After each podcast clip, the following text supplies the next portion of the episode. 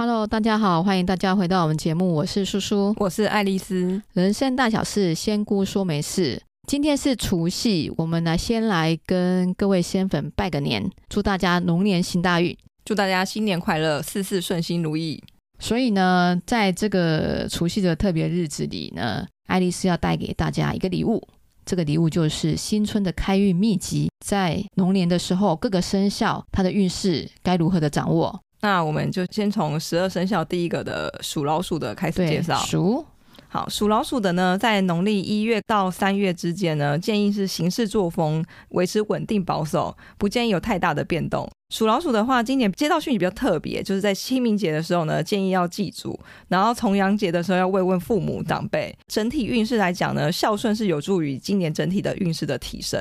哦，就是说属老鼠的他在做祭祖拜拜。该慰问父母的节日的时候，还要特别注意，就是这个一定要去做，因为孝顺是有助于提升他的运势的。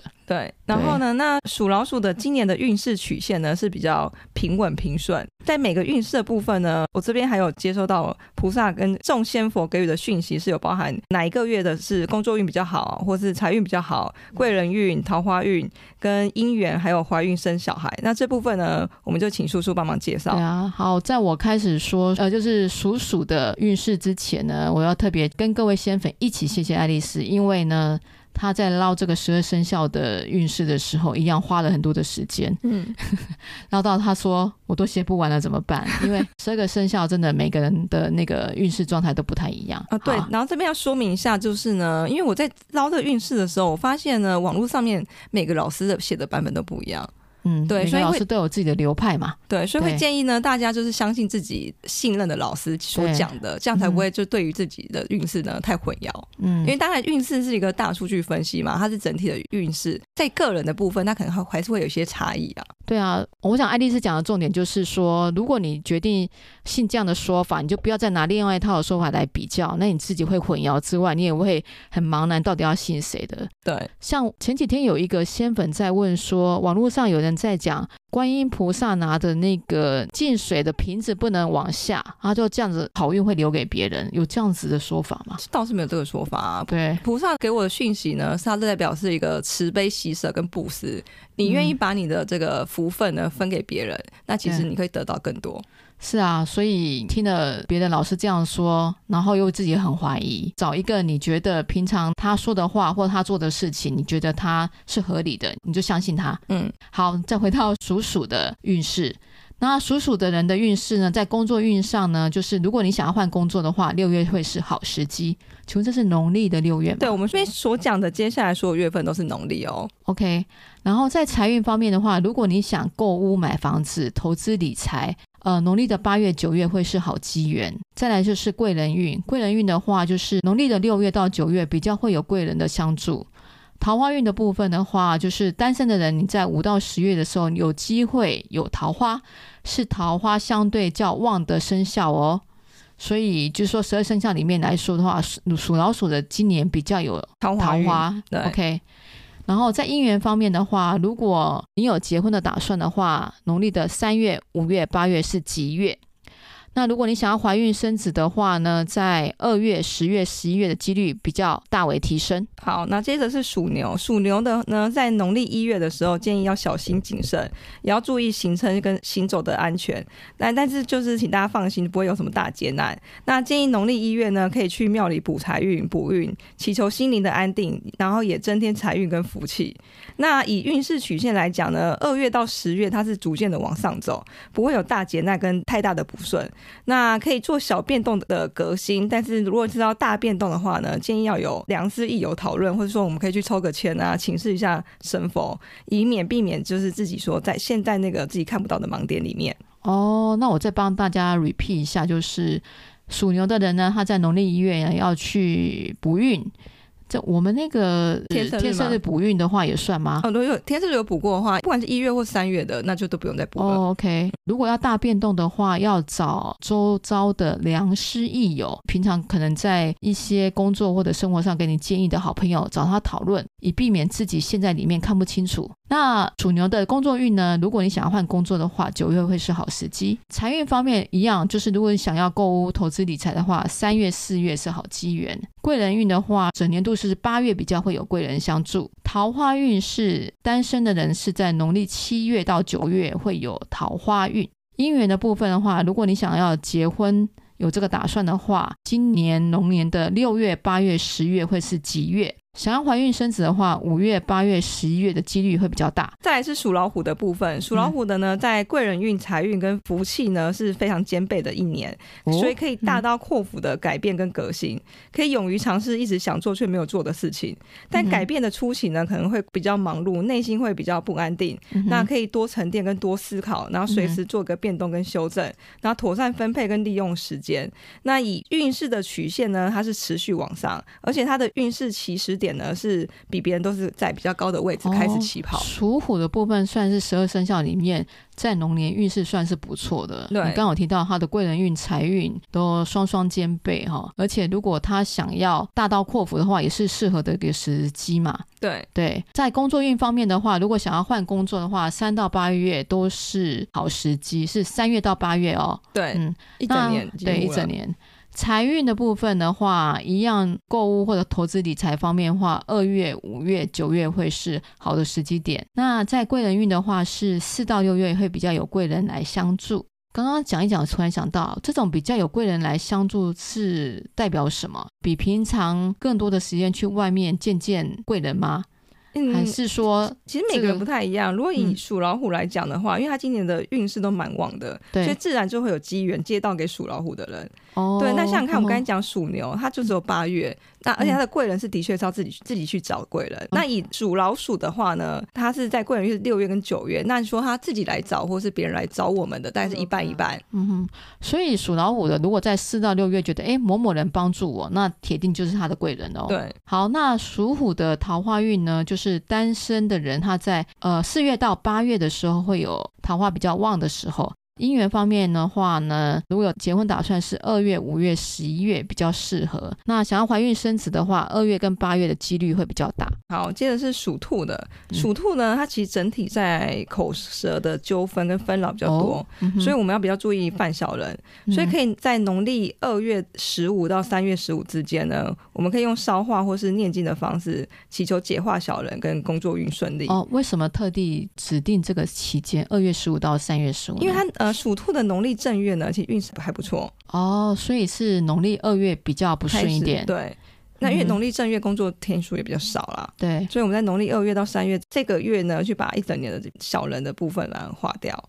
OK，那在运势曲线来讲，它是呈一个 V 型哦，它从高处降到低谷，再从低谷往高处爬。对，所以从一月开始呢，一月过完之后呢，我们的运势会往下趋缓，嗯、到五月开始才往上到十二月，所以它其实在不顺的部分呢，大概就是二三四。OK，三个月份，嗯，再来今年的格局呢，属于是大好或是大坏，所以如果开始呈现坏运的话，我们就要注意是不是在有一些小人的干扰，或是冤亲债主追讨。那如果这样的状况呢，我们就接着就是要留意我们的身体健康。OK，所以要小心一下，就是因为不是大好就是大坏嘛。嗯，对。那如果要让自己大好的话，我们可以决定吗？就会跟一开初始做错什么事情就会变成大坏。哎，我们自己的决策有关系，然后再就是要注意，就是冤亲债主是不是有清理掉啊？嗯、冤亲债主，我们之前有讲过，会影响一个人的运势。对，那如果有身体开始就是出现一些以往没有出现过的这个病症的话，那我们就是要注意到，我们整体的运势可能是开始今年是比较差一点的运势。对，嗯、那其实还是要回过头来看看是不是有冤亲债主或是祖先的问题。OK，那呃，在工作运方面的话，如果想要换工作的话，三月、四月是好时机。财运方面呢，一样就是如果有购物、投资、理财方面的话，九月、十一月是好机缘。贵人运的话是五月跟六月比较有机会贵人相助。桃花运的话，如果是单身的人，七到九月会有机会有桃花。姻缘的部分呢，如果你有结婚打算的话，农历的六月、八月、十一月是吉月。怀孕生子呢，会在农历的五月、八月、九月几率比较大。好，然后属龙的部分呢，这个民国七十七年是之前，包含民国七十七年出生的属龙的人呢，建议就是行事低调，不要有太大的改变。那因为今年是太岁年嘛，要多和属老鼠、属虎跟属蛇的人来往情谊，可以得到比较有帮助的见解。民国七十七年前不就包含大部分的人了吗？民国七十七年的确是包含大部分的人。嗯嗯，好。那这属龙的人呢？你刚有提到说要多跟属鼠、属虎、属蛇的人情谊，对，就是他是他们的好朋友，就是了。对那再来就是补充一下，七十七年其实就是包含是我们从三十七岁到后面的五六十岁、七八十岁，对，所以三十七岁前的人比较不受到影响。OK，这样讲，这样解释比较正确。好，对。那它的运势曲线是一个高低交错的这个波浪，但是它的运势不是到那种大好或或是大坏，它是比较呈现小好或是小不好的状态，嗯、就是一点烦躁啊，或一点点不顺。那如果要变动的话，建议在农历六月到八月之间。但是这个变动呢，状况还有看，我们提到还是会有一些因人而异的状况。那在民国六十五年后出生的属龙的人呢，端午前的纷扰比较多。那端午后呢，财运会提升，可以大胆尝试，就是以往一直想要做却是没有做的事情。你说民国六十五年后出生属龙的人，那就是比较年轻的属龙的人，他在端午节的纷扰会比较多。嗯。哦，但端午节以后财运会提升，会大胆尝试以前没做过的事情，嗯，比如说他要换工作、创业啊、经营副业这样子的。嗯，好，好，那整体的龙的运势来说的话，在工作运，如果想要换工作，农历二月、五月是好时机。那在财运方面的话，呃，想要购物、投资理财的话，十一月是好机缘，它就一个月，嗯、对，因为它，它比较少。嗯，那贵人运的话是七月。或九月比较有贵人相助，或桃花运的话，单身的人四月、五月有机会有桃花。姻缘的部分的话，有结婚打算的人的话，农历八月、九月会比较适合。怀孕生子的话，农历四月、七月的几率会比较大。哦，然后接下来是属蛇，属蛇的话呢，它的运势是福有福气跟贵气，但是它也会有这个失落跟后悔，所以呢，它今年的运势呢是会随季节交替四次，所以呢会在贵人机会财运出现的时候呢，我们一定要牢牢抓住，否则那个机会呢，因为它会它会稍纵即逝，所以那这个就会造成自己比较后悔，所以今年最重要的就是呢，我们在做决策判断的时候要快很准，不要让自己后悔。呃，案例是，什么叫做它的运势会季节交替四次？不太懂、啊。大概是说，它等于说一一季就有一个运势的起伏。像我们刚才讲的是一整年嘛，比如说春夏秋冬，春天可能比较好，秋天比较不好，这样子的一个交替嘛。没有，它等于说在这三个月，它可能就经历到不好跟好，然后要要循环四次，所以比较辛苦一点。他在一季里面有好跟不好，对，所以才会说他我们机会出现的时候就要马上要抓住。怎么觉得好像上下冲洗的感觉？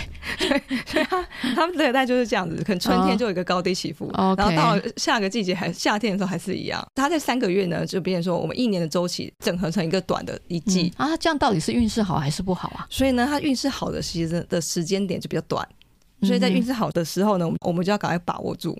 就是想要做的事情，赶快就是加快速度，赶快往前冲，没错。他的运势是这样，所以呢，他的运势曲线是呈现那个呃两个三角形的这个样子，就是爬到高峰，然后又掉下来，然后再往上再下来。Oh, okay. 所以呢，运势是从一到三月是往上升，四到六月又往下，那七到九月又往上，然后十到十二月又再往下。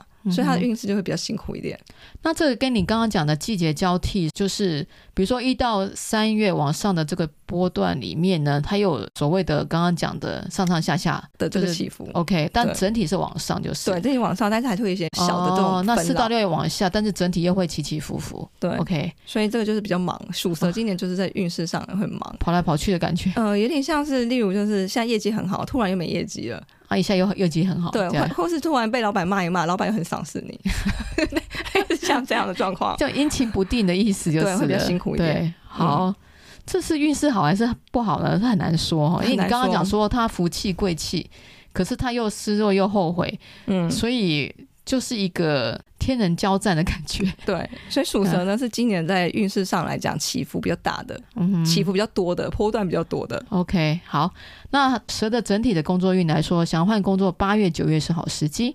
财运的部分呢，三月跟九月是好机缘。贵人运的话，就是五月、八月比较会有贵人相助。桃花运的话，单身的人可在三月有机会有桃花。然后姻缘的部分的话，就是如果有结婚打算的话，农历六月、九月是吉月。想要怀孕生子的话呢，农历的二月、三月、五月几率会大大提升。那接着是属马的部分。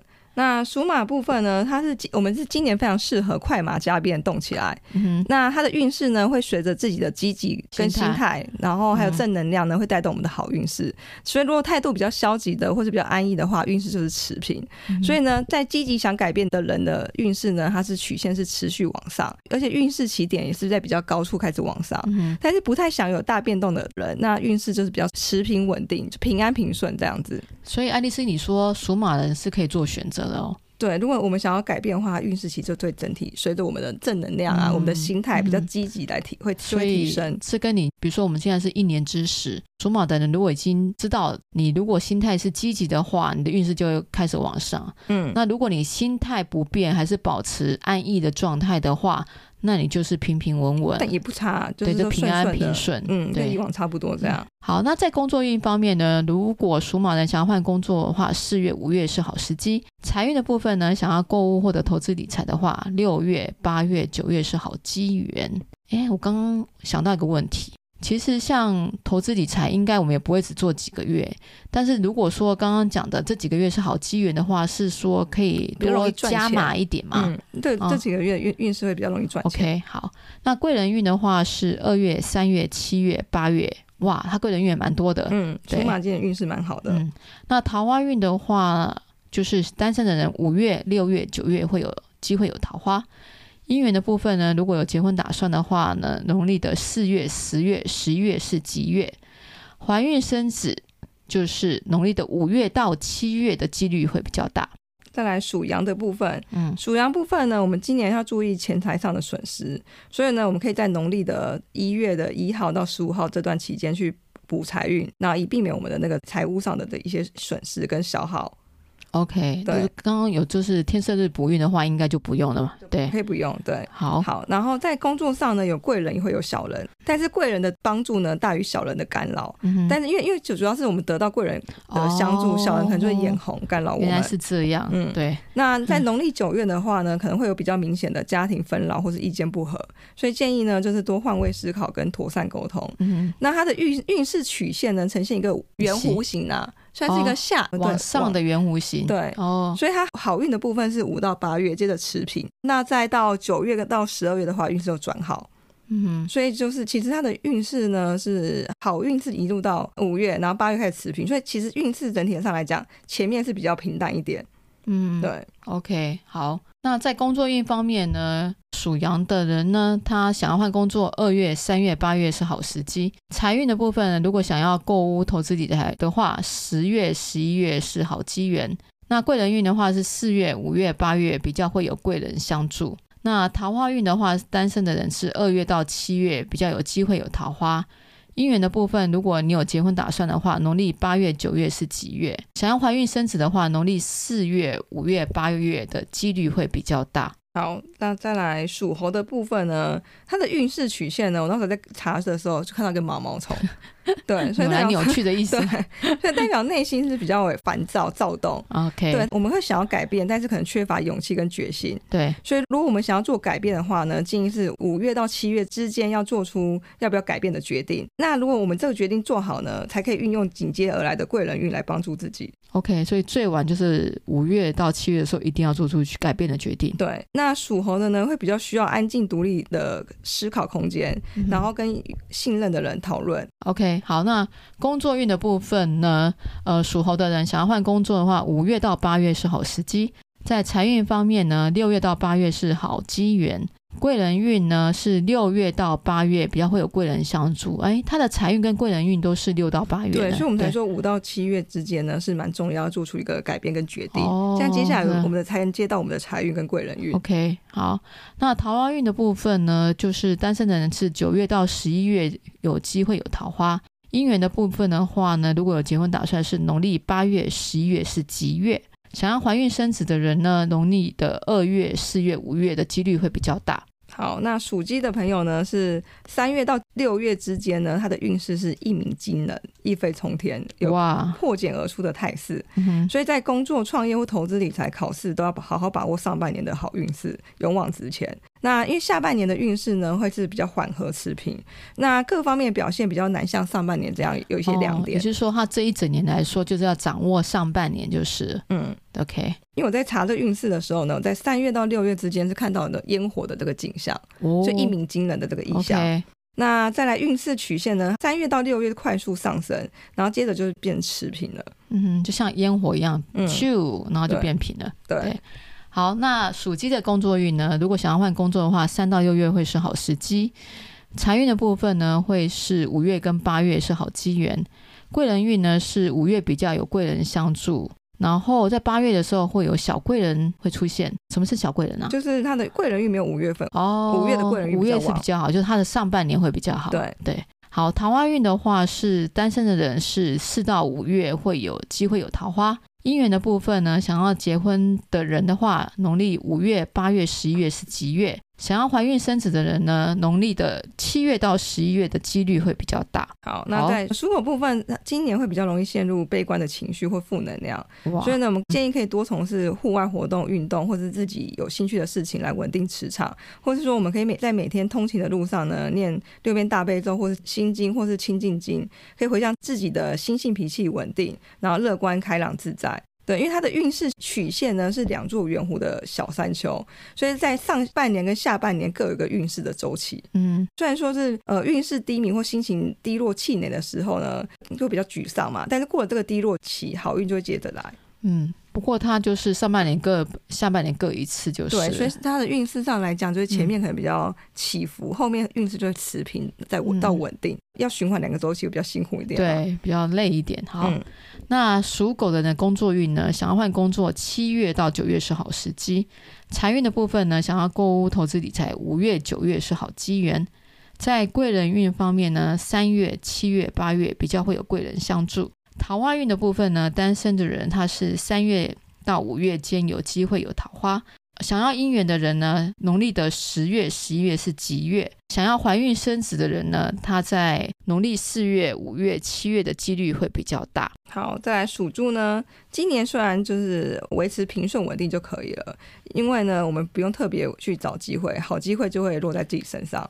哇！对，很棒耶！我是属猪的，对，所以呢，今年会有好运自己降临，OK，很让人羡慕。好，对，那运势曲线呢、嗯、是成了持续往上，但是呢，虽然说我们运势会自己有机会啊，贵人运势会自己找上门，但是我们也不能无所事事，所以会建议呢今年多充实自己，会让我们的学习效果呢事半功倍，更有效率。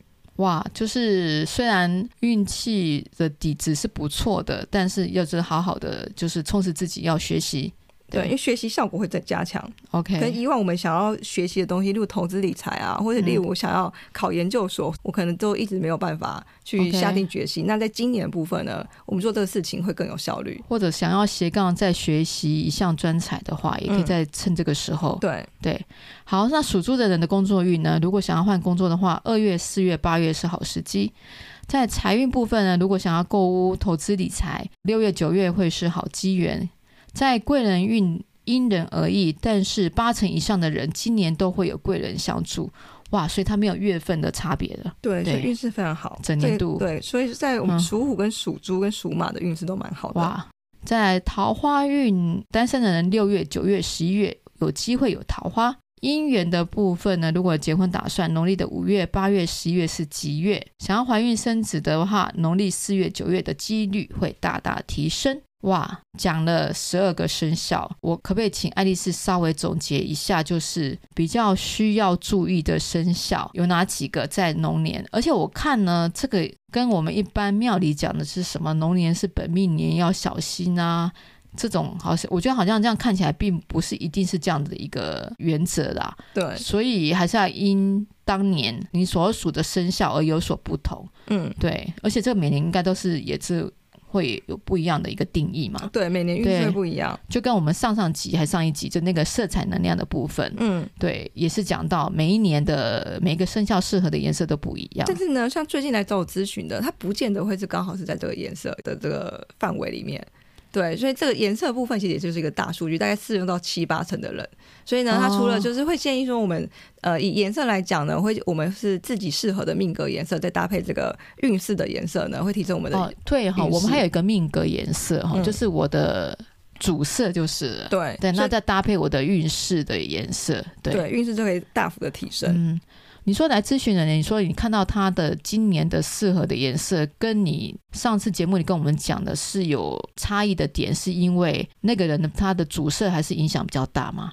嗯，应该说他当下缺乏一些能量，所以他要先把他的能量修复了之后，再搭配幸运的颜色，整体运势才会提升。就是他的能量可能要靠一些色彩来补足。对，所以那个缺的能量是 priority 是第一，就是然后再用幸运的颜色。哦，对，等于说，例如我们今天缺乏沟通能力，可能就用蓝色。对那他的那个呃，今年幸运色是绿色，我们就蓝色、绿色做搭配。哦，是这样。嗯、不过那也要跟爱丽丝咨询才知道。所以不知道的话，我们就用那个我们之前分享的幸运颜颜色就可以了。那刚刚我的问题就是，十二生肖有没有哪几个生肖今年行事要低调，要小心一点？属蛇会比较分老，是属蛇是不是？嗯，好。然后属狗呢，就是在情绪上呢，要做比较多的自我的调试，或是找朋友做一些舒压啊，或者一些从事一些自己比较有兴趣的事情。属蛇跟属狗的人就要小心一点哦。对，然后属马的话，我们就要积极一点。属马的要积极一点。嗯、然后属鸡的话，我们就要把握上半年的这个好运势。OK，对，那属猴的部分呢，就是要提升自己的勇气跟自信。嗯哼，好，那我们今天还有一个小主题，就是刚刚讲的，我们要请爱丽丝教我们新春开运的一个好秘籍。其实这个之前在粉丝团，如果大家有加入粉丝团的话，都应该有看到，爱丽丝其实有提前 po 出来了。那我们再请爱丽丝帮我们解释一下。如果我想要在甲辰龙年做一个好好的开运起始动作的话，该怎么做？好，今年呢，在这个新春的这个有几个吉时，那吉时的部分呢，是在初一的亥时，亥时就是晚上九点整到十点五十九分。对，然后再来初二的丑时，丑时的话就是凌晨的一点到凌晨的两点五十九分，跟初三的酉时，酉时的话就是下午的五点到下午的六点五十九分。那初四的话就是有两个时辰是巳时，巳时的话是早上九点到早上的十点五十九分，跟亥时，亥时的话是晚上的九点到晚上的十点五十九分。对，这是我们这个农历正月的吉时。农历正月吉时要做些什么呢？那为什么会突然有个正月吉时？这个主要呢，就是因为你问了我，就是有没有农历期间的一些招财啊、运势吉时。对对对对对。其实我那时候也没有特别想说一定要春节的，不过刚好我问了爱丽丝说，在新春的这段时间没有什么好的 timing 可以增加大家的好运的。然后爱丽丝就跟菩萨请示嘛，对，呃，只有菩萨吗？那时候跟菩萨请示，但是呢，uh. 后来我们来实际来帮助我们的呢，是有呃三位神明，就是瑶池金母、玄台元帅跟月老星君，嗯，对。然后瑶池金母呢，还把这个吉时的祈愿命名为招财纳贵迎新春。对啊，还帮我们命个名呢，嗯、怎么这么好？对，所以叫做招财纳贵迎新春。那那瑶池金母呢，是会在这个及时的时间点呢，帮助我们增加贵人运跟好人缘。嗯哼。那玄坛元帅会在这个及时帮助我们增加财运跟工作运。哇，对。那再来月老的部分呢，是会在这个及时帮助大家增加感情桃花跟姻缘，还有我们的就是家庭和乐、夫妻和谐的部分。哦，那我在这个吉时要怎么跟这三位神明感应呢？那个瑶池金姆呢，有提供了这个三个方法。OK，对，第一个呢，就是我们在上面所列的这个吉时呢，去庙里面拜拜。对，那是拜拜的部分，我们就没有限这三尊神明了。OK，拜拜的部分呢，因为我们所有的神明，只要我们去找他，他一定会给我们就是我们讲的那个过年的时候去走春嘛。嗯，对。所以拜拜部分，我们就是任何一尊神佛都可以，可以跟神佛祈愿，或是可以求一个签师。那祈请神佛指示我们在甲辰龙年的运势。那求签呢，一定要直到连续三个圣杯，除非说像之前有仙粉问说，这个庙公跟他讲说，我这边就指一个杯就可以，那我们就依照庙方的指示。但庙方没有特别明定说你的抽签要指几个杯的话，我们就是都还是建议掷到连续三个圣杯。对啊，我刚刚看了一下时间啊，其实刚刚讲那五个吉时适合真的去拜拜、去庙里走一走的时间其实也不多，因为很多都是晚上。对，所以这样看起来的话，应该是只有初三的五点到六点五十九分这个时间，跟初四的早上的九点到十点五十九分，就这两个时段，其他都是晚上。这两个时段是我们的所求的事项呢。瑶池金姆说，大概会增加一点五倍的助缘。那在过年期间，其他时辰也去拜拜，也都是一样的，也都是会有效果的。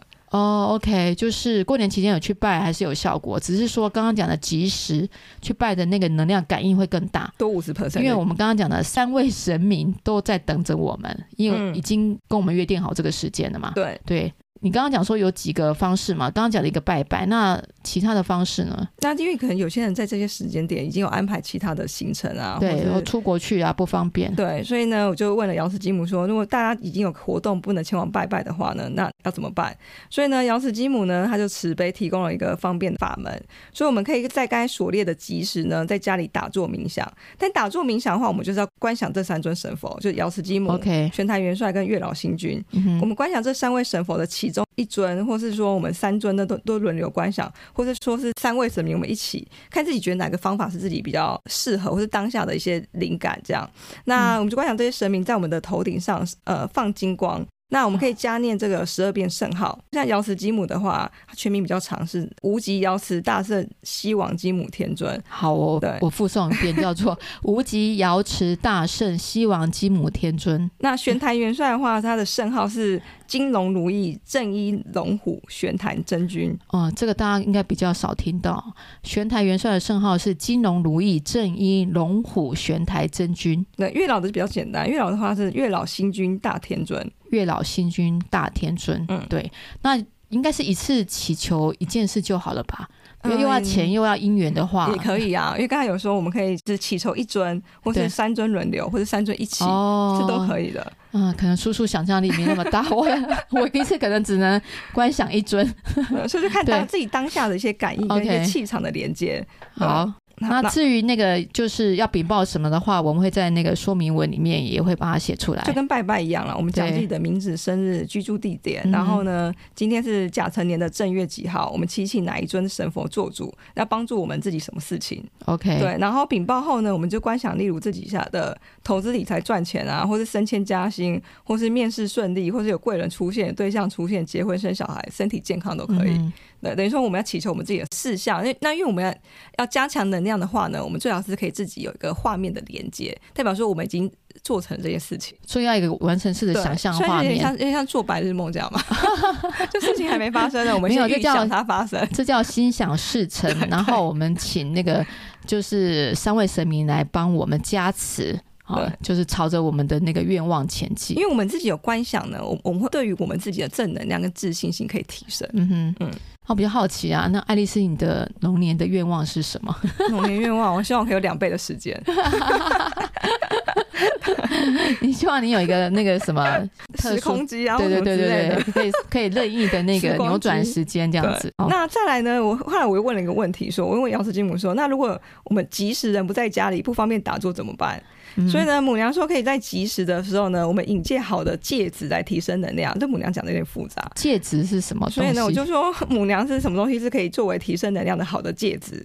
介质，介是介绍的介，质质量的质。OK。然后母娘说呢，像是香、花精、精油、水晶、玉石，哦、对，好的水，然后是好的气，嗯、例如气功啊，我可以那段时间练气功 好。好的味道。然后好的声音，像是颂钵啊、铜锣、佛曲，好的音乐，或是我们到这个时间都可以念经的话，那或是我们可以讲好话，这最简单了。就是所有可以产生正能量的东西，它就是会。一个很好的介质，对，也是可以跟神佛沟通的一个介质，对对，呃，不能打坐的时候就可以使用这些你刚刚讲那些东西，对，然后在神佛加持也是一个嘛，所以呢，我们在外面如果方便观想神佛的话，这也是一个加持的能量，对，所以我们可以在及时的时候使用这些我们刚才讲的好的这个能量戒指呢，然后做一些就是有助于提升正能量的事情，嗯，因为在外面很不方便，例如我们可能拿着水晶，然后我们就观想说，我希望我我今年呢可以加薪，或者我今年投资理财顺利，OK，有点像是帮自己许愿这样子，嗯嗯。的方式来进行。对啊，那刚刚讲的有的及时再透过好的介质，然后再观想自己想要达成的愿望。那这样子都具备以后，就代表齐备了天时地利跟人和，嗯，这样就会增加我们的能量。在这边也祝福所有的仙粉，你们所祈求的愿望都能实现。嗯嗯。那最后，艾丽莎跟我们讲，过年。总是要开工嘛，开工的吉时是什么时候？开工吉时呢，是在国历的二月十五号星期四，就是农历的正月初六的下午一点到三点。哦，就是那天也是大部分公司好像都上班的日子了嘛。那另外一个时间呢，是在国历的二月十七日星期六的，呃，就是农历正月初八日的中午十一点到下午三点。哦，这个开工日好像每个学派或者。